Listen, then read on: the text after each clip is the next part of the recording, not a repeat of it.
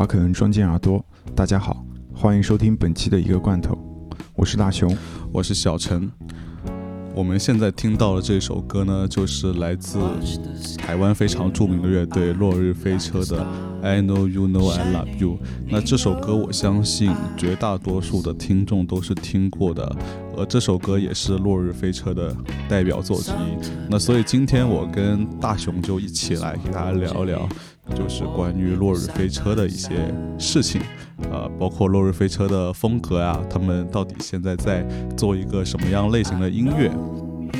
那其实最早最早在落日飞车发行的那张《Bossa Nova》的这个专辑里面，他们其实做的风格跟现在是差得非常远的。对，其实最开始的专辑的话是关于他们受的各种乐队的影响。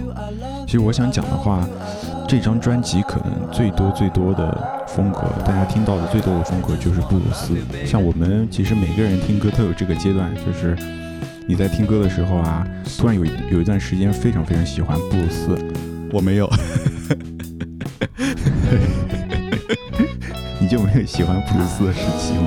嗯，我觉得就是布鲁斯这个东西跟文化土壤有关系吧。就可能中国人很多人都不喜欢听布鲁斯，是因为从小耳朵没有听，没有接受这个东西。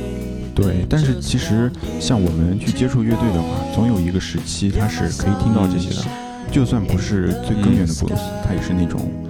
比如布鲁斯摇滚，嗯，对吧？就我们所说的 hard rock。是的，但其实落日飞车在波萨诺瓦里面，它也不仅仅是布鲁斯，它其实融合了很多的风格，对吧？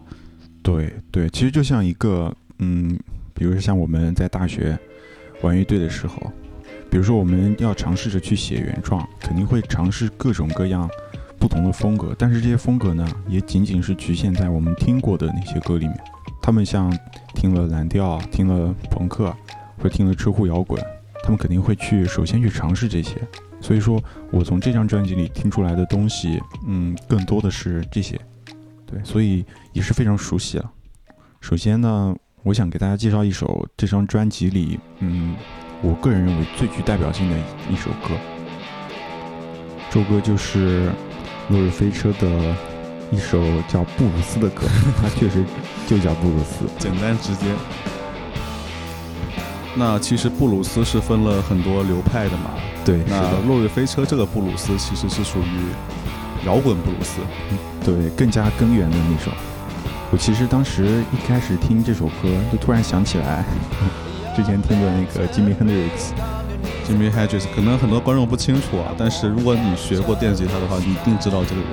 就这个人是一个非常优秀的吉他手，然后他影响了后面非常非常多的吉他手的一些对演奏的一些奏法。对，可以说他是电吉他电吉他始祖，他是研究电吉他始祖之一，始祖之一。他他是告诉大家电吉他可以这么用的人之一。是的，是的。对，还可以用牙齿弹。嗯，好，话不多说，我们也可以听一下这首歌，听一下 Jimmy Hendrix 的歌。他其实，呃，我个人认为他应该也是对落日飞车的那个创作的人，就是曾国宏嘛，对他有很多的影响。嗯，因为其实曾国宏他本身就是吉他手嘛，我觉得他一定是弹过 Jimmy Hendrix 的东西。对。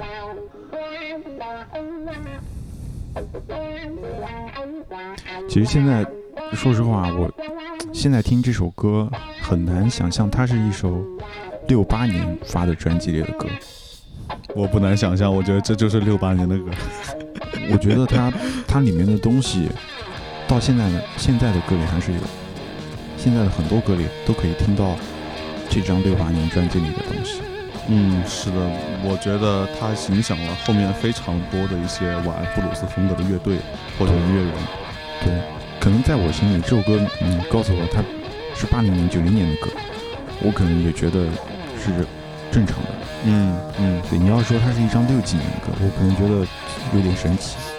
嗯，我有一个朋友，他说他认为世界上的摇滚乐只有一个人，就是 Jimmy Hendrix，其他的大部分都不是。这我是不服的，反正 我觉得我甚至觉得他说的很有道理。我觉得布鲁斯是很多风格的起源吧，但是我觉得不能一棍子打死，太绝对了。对，可以说他是发扬光大吧，是不是？嗯嗯嗯，但但我我是持不同意见的，我认为万物的终点是爵士。万物的终点确实是爵士，但其实爵士也是有迹可循。啊，等后面的话，我们可以我们后面再聊聊聊 今天就不唠这个了。对。然后像第二首歌，第二首我我认为这张专辑里，波萨诺瓦这张专辑里比较有特色的歌，《蹦普的爱》，蹦普的爱。炸弹的爱，其实我听《落日飞车》第一首歌就是这首，这首《蹦普的爱》。好吧，蹦普的爱为什么叫蹦普的爱？因为我当时听这首歌，在评论里看到，看到把把这个歌名不是谐音化了吗？安徽有个地方叫蚌埠，哦，我知道道，那叫蚌埠，那不叫蚌埠。对，所以蚌对蚌对对对对，叫蚌埠的爱。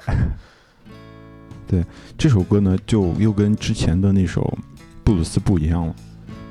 这首歌在我听来可能更更独立一点，然后会让我想起的是哪个乐队呢？是地下丝绒。嗯，它其实算是那种比较配器比较简单的布鲁斯，有一点点乡村布鲁斯的感觉，有一点点。对，Here comes a bomb of love.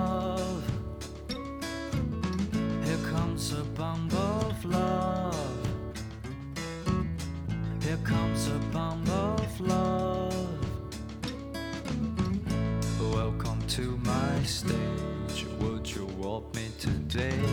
Would you shake my hand? Would you call my name? Would you be afraid? Would you hold me to stay? Yeah, yeah, yeah. I shoot a shotgun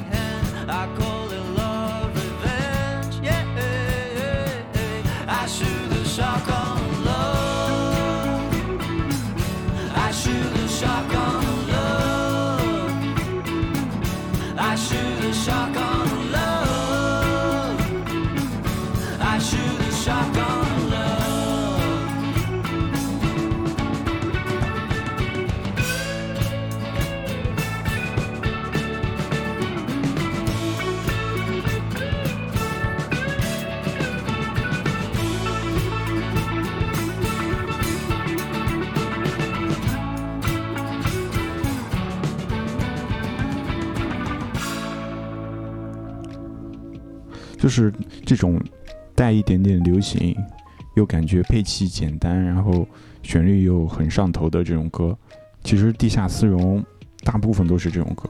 我觉得很多成功的乐队都是这种歌。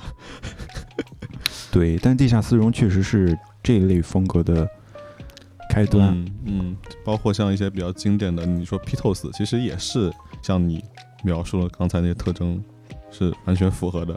对比，较简单、好听、上头。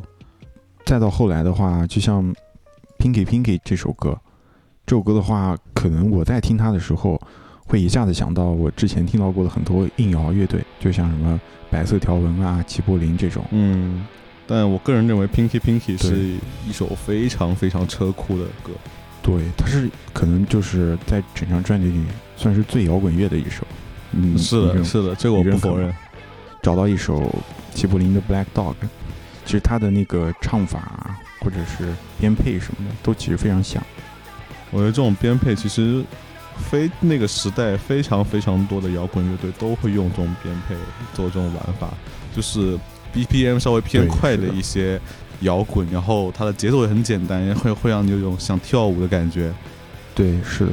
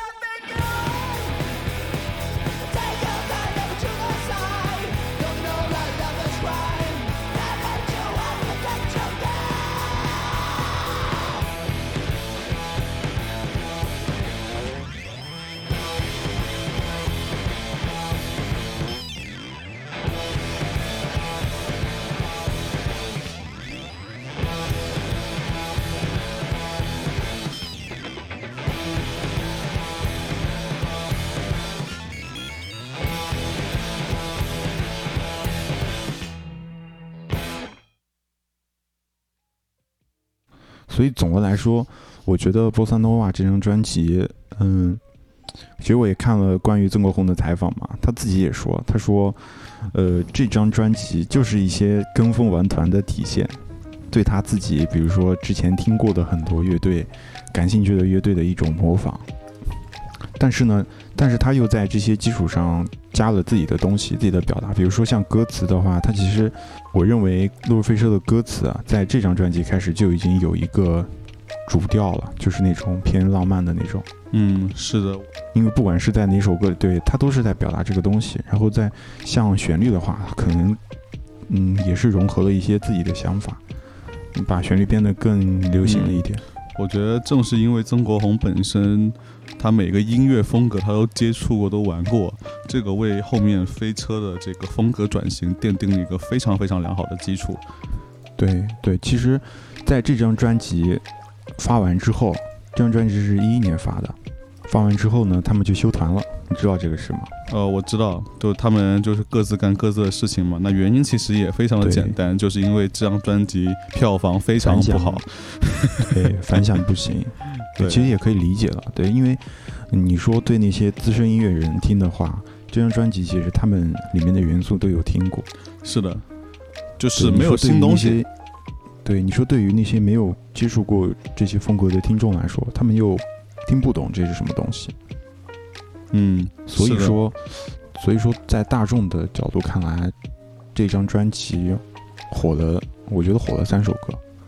第一首是那，就是 I Know You Know I Love You，嗯，第二首就是 Little Monkey，第三首就是 Bump of Love，应该就是这三首。是的，这三首也是旋律上最好听的三首歌。对，其实主要还是看旋律。其实我觉得他们在修团修完之后，有总结出来这一点，是的，就是说其实大家关心的还是旋律。是的，那我们时间就从二零一一年快速的推进到二零一六年。在二零一六年的时候，他们的主唱兼吉他手曾国宏就突然决定，嗯，我要不要把《落日飞车》重新给整起来？然后他们重新整起来，当然不是说，哎呀，我还要做之前的风格，做一些车库啊，做一些蓝调，因为这样其实他们自己也知道这个其实是没有市场的，哎，所以他们就基于自己过往的经验，哎，做了一种，呃，或者说迈入了一个新的风格。那这个风格呢，我们管它叫做 AOR。那所谓 AOR 呢，就是成人抒情摇滚啊，就是你看起来这个缩写非常的炫酷，其实翻译起来非常的土，就是说白了就是呃字面用对字面意思就是给成年人听的抒情的摇滚。那这个音乐风格其实是起源于燥又好听对就的摇滚。对，就是它其实是起源于美国六十年代的一种风格，叫做 soft rock。那在八十年代的时候，这种音乐开始被当时的电台的 DJ 介绍为哦，这种音乐让我们迈入了成人时代。那所以 AOR 它本质上来讲，它是一种非常非常就是 soul，其实就是 soul。呃，它不全是 soul，它其实是一种非常泛的风格。我觉得你要是说它是 soul 的话，其实是你狭隘了。我觉得不能用 soul 去定义它，就是 AOR 本质上是非常泛的。就其实你只要够 soft，你够抒情，理论上来讲，你都可以叫自己是 AOR。其实相比黑人的那种对 soul 的那种苦难的表达，或者说那种嗯，可能自我的那种挣扎的那种歌词的表达，这种这种 AOR 或者这种 Blue Eye Soul 的话，它可能吸取了那些黑人 soul 里的更好听的部分，然后又加上了更中产、更中产、更小资的那种表达，然后旋律上也是变成了更容易被大众接受的那种旋律的这种歌。呃，我觉得怎么说呢？就是 AOR 这个东西，它本质上来讲，它是以抒情跟 soft 为底的。那至于它在这个底上面，它加什么辅料，其实是没有人定义它的。你可以加一些你自己喜欢的东西，你加 soul 是可以的，那你加这个合成器也是可以的，你加 city pop，你加迷幻、加爵士也是 OK 的。就所以 AOR 本质上来讲，它就是很泛的。那最早最早归属于 AOR 这类风格的，其实是一个叫做 Blue Eye Soul 的风格。那这个 Blue Eye Soul 是怎么来的呢？那在上世纪六十年代中期，有一个叫做 The Righteous Brothers 的白人组合，就翻译过来叫正义兄弟啊，听起来非常的土。然后他们呢，呃，非常的喜欢黑人灵魂乐。但是他们是白人啊，那他们就根据自己的对音乐理解啊，玩出一种风格，啊这种风格就叫 Blue 对 Eye Soul。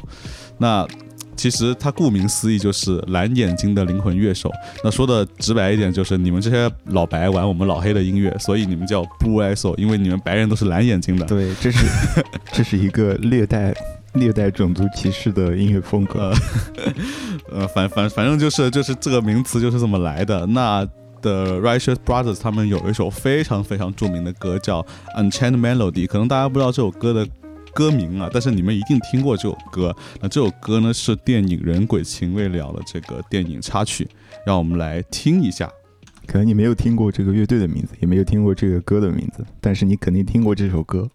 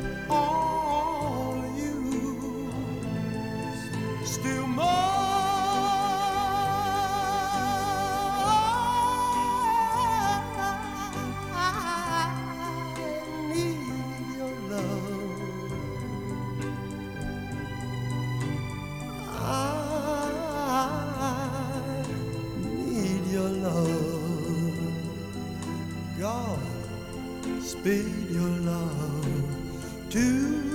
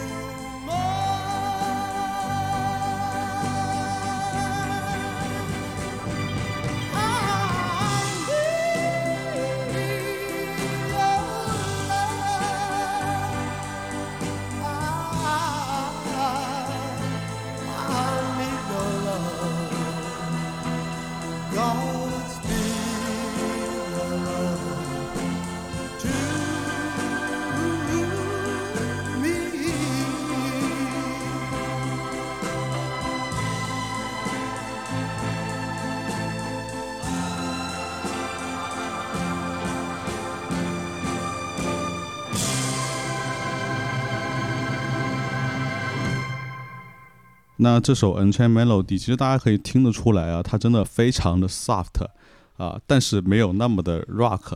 那但是它其实这种呃 blue soul 的风格就奠定了这个属于是 AOR 的基石，就是你从你现在听一些就是我们定义为 AOR 的音乐里面，你是能非常明显的听到这个 blue soul 的影子的。比如说我们刚才放了这首 Unchained Melody，你会不会觉得哎有那么是不是有那么一点点落日飞车的味道？有那么一点点。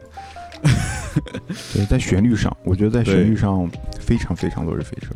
嗯嗯，是的。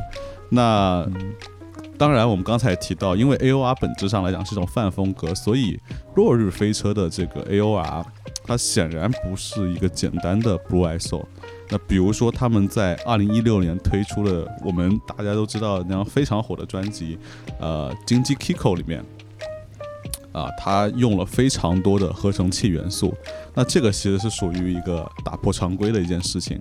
那因为像六七十年代的时候，那些玩 Blue s o 的人，他们可能没有那么多，没有那么好的条件，没有那么多合成器，然后他们也没有那么大胆的想法，说，啊，我要再往这个。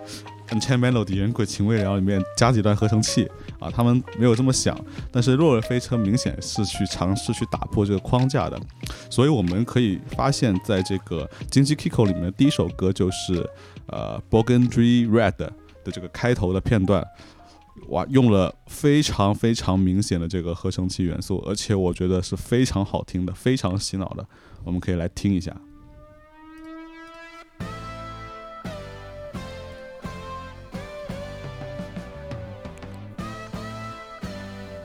就它开头这一段，就是只是前面的大概十秒、二十秒这一趴，其实是非常 silence pop 的。对，那 silence pop 就是合成器流行嘛。那它它其实是一种呃起源于两千年出头、千禧年代的这么一种音乐啊。它将相当于将二零零零年的音乐风格跟一个呃一九六零年、一九七零年的音乐风格做了一个结合啊。我觉得是双重复古，对，非常的就是虽然都是复古，但其实是。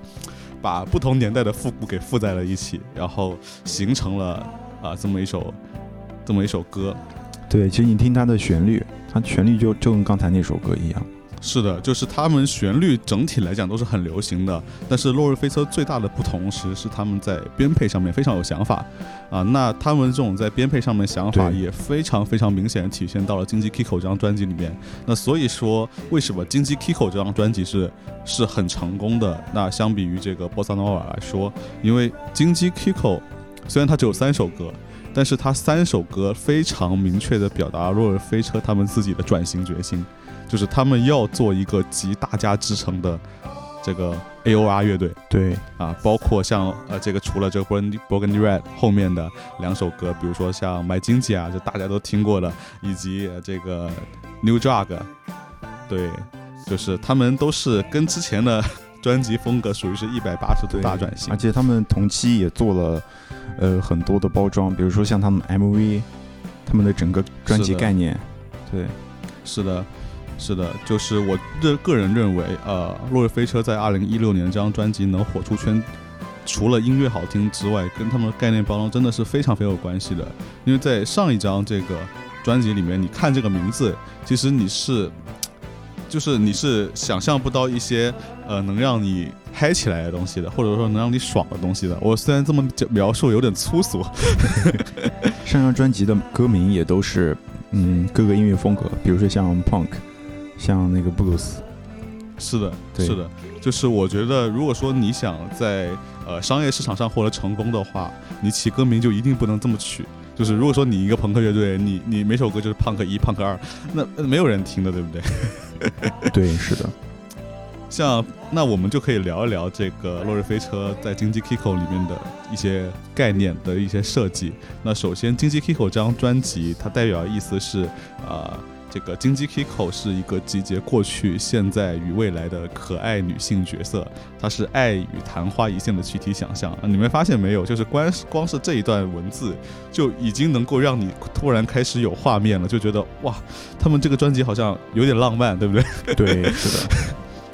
然后这三首歌都是对这个经济 Kiko 唱的，然后 b o g a n r a 是邀请这个经济 Kiko 啊去随着微风乘上飞车，然后凝聚爱的能量。呃，在黄昏的时刻 拥有穿越时空的超能力。这里我们不得不提到一部电影啊，就是《回到未来》这部电影。那我觉得曾国宏是一定有参考这部电影的。为什么？因为，呃，《回到未来》作为一部始祖级的穿越电影啊，那它的时光机其实跟我们现在看到一些科幻电影的时光机是不一样的。嗯呃，《回到未来》的时光机就是一部飞车，就是一部飞车。对，就它必须要开到这个时速到达一定一定的这个程度之后，它就能够去穿越时空。那其实跟这个专辑里面的概念，对我觉得对他做这张专辑应该有 很大的影响。对，是的，是的，包括它的这个 MV，其实它里面用到的一些元素，其实也跟回到未来也是有一定关系的。大家有兴趣可以自己去看一下。对，所以我就是一直秉持着一个观点，就是说，呃，就是一首歌除了这个音乐好听之外，其实它的视觉效果，或者说它能够让人想象出来的视觉效果是非常非常重要的。对就所以说，包括现在很多的一些乐队，他们在这个 live house 里面，在现场里面，他们都会用 VJ，对不对？那为什么要用 VJ 呢？其实最简单的道理，那如果说我不用 VJ 的话，那可能同样一首歌，那不同人听可能是不一样的感觉。但是如果我用 VJ 的话，我会引导你去往某一个方向去想。对，它可以赋予这首歌一定的故事性。是的，是的，嗯就就比如说我们说，哎，《落日飞车》这个专辑叫《蒸汽 Kiko》，对不对？嗯，他专辑这么一描述，然后你听他歌的时候，你就想到啊，就是想到自己的初恋，对，想到自己的对吧？这个心目中的这个完美的伴侣，然后你就会有这种想象。然后我觉得是，呃，非常成功的这个概念的包装。对，而且再加上他们的整个歌词的主题，也是关于，也是关于感情，关于爱。是的，对那他们在二零一六年这张专辑尝到甜头之后，他们就，哎，感觉好像发现了这个商商业密码、财富密码一样。对然后他们在后面的这个呃，就是继《经济 Kiko》之后的首张全长专辑《Casanova》里面就加大力度。对，而且他继续玩们其实这种风格很擅长做这些东西。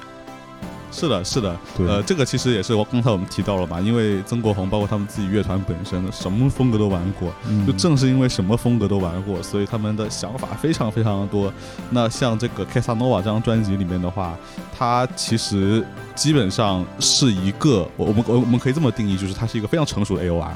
在这张专辑里面，我们可以听到包含了这个 Silence Pop，包含了 Disco，包含了 City Pop，甚至包括布鲁斯、迷幻、爵士等多种风格元素的 AOR。这个时候，我认为对这个飞车的 AOR 已经是自成一派了。而且我觉得还有一个时代元素，就是说，在早期的话，在比如说在二零年之前，可能我们国内的大部分音乐风格还是还是那种始于那种九六年红刊的那种呃本土摇滚，是不是？就什么唐朝，嗯、是的，什么窦唯这种本土摇滚，他就没有接触过这种更抒情一点的摇滚乐，对，没有接触过，所以说他们选择这种风格之后，我觉得就已经占据先机了。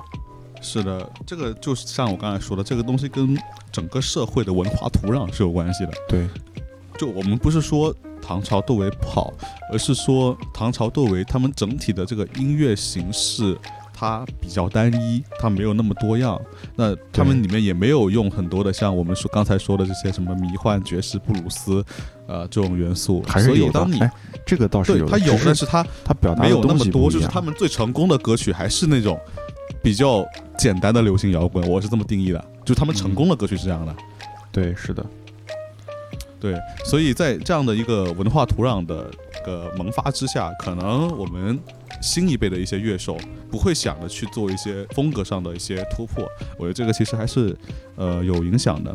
飞车在这个 Casanova 之后，可以说是把这个风格巩固的不能再巩固了，巩固的非常稳定。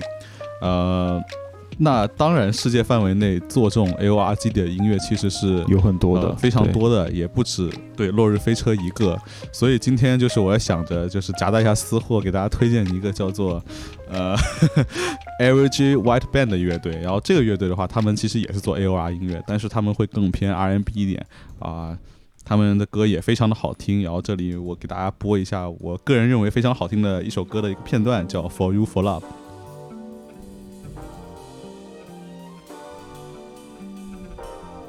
你听这个开头，是不是很落日飞车？对，这个唱的确实非常落日飞车。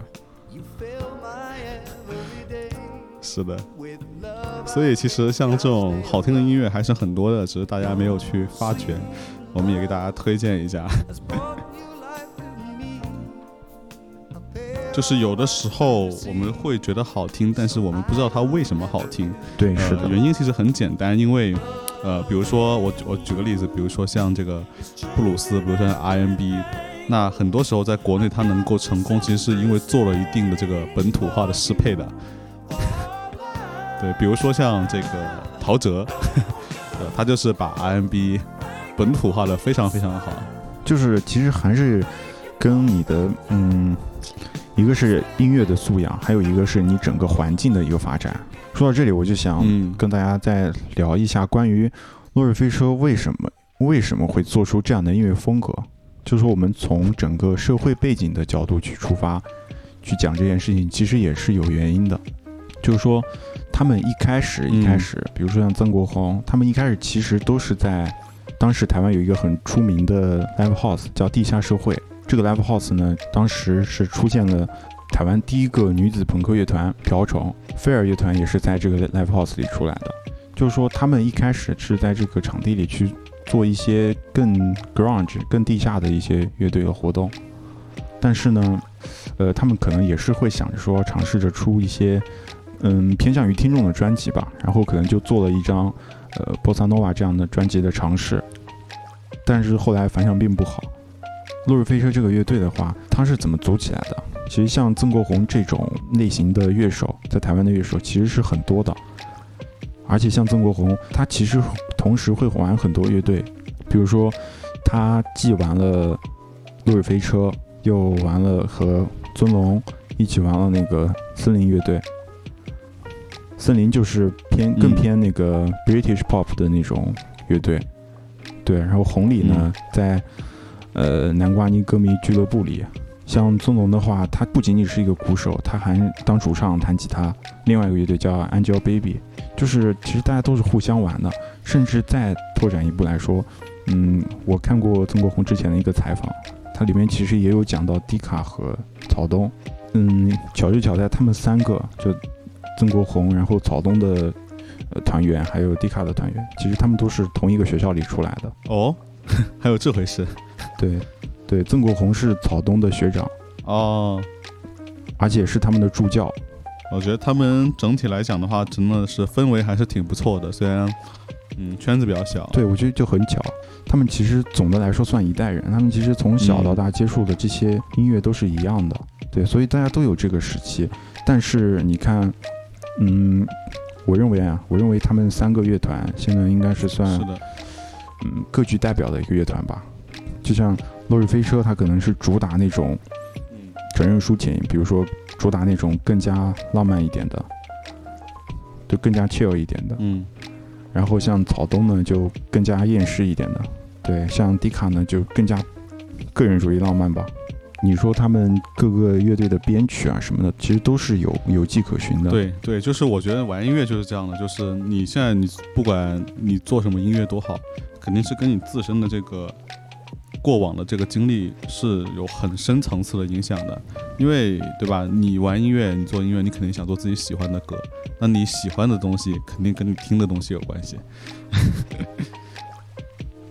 对，而且我发现一个非常有意思的现象，就是在整个台湾，台湾其实是在一九八七年，然后政府是宣布解除了戒严，然后解除戒严之后呢，各个比如说西方的那些音乐啊、艺术啊、各种电影啊，都快速涌入台湾，然后其实大家都可以在那个时代去接触到一些呃新的东西。嗯，我之前看杨德昌的电影，你看过杨德昌的电影吗？应该没有看过。没有，李安的你看过吗？李安都看过。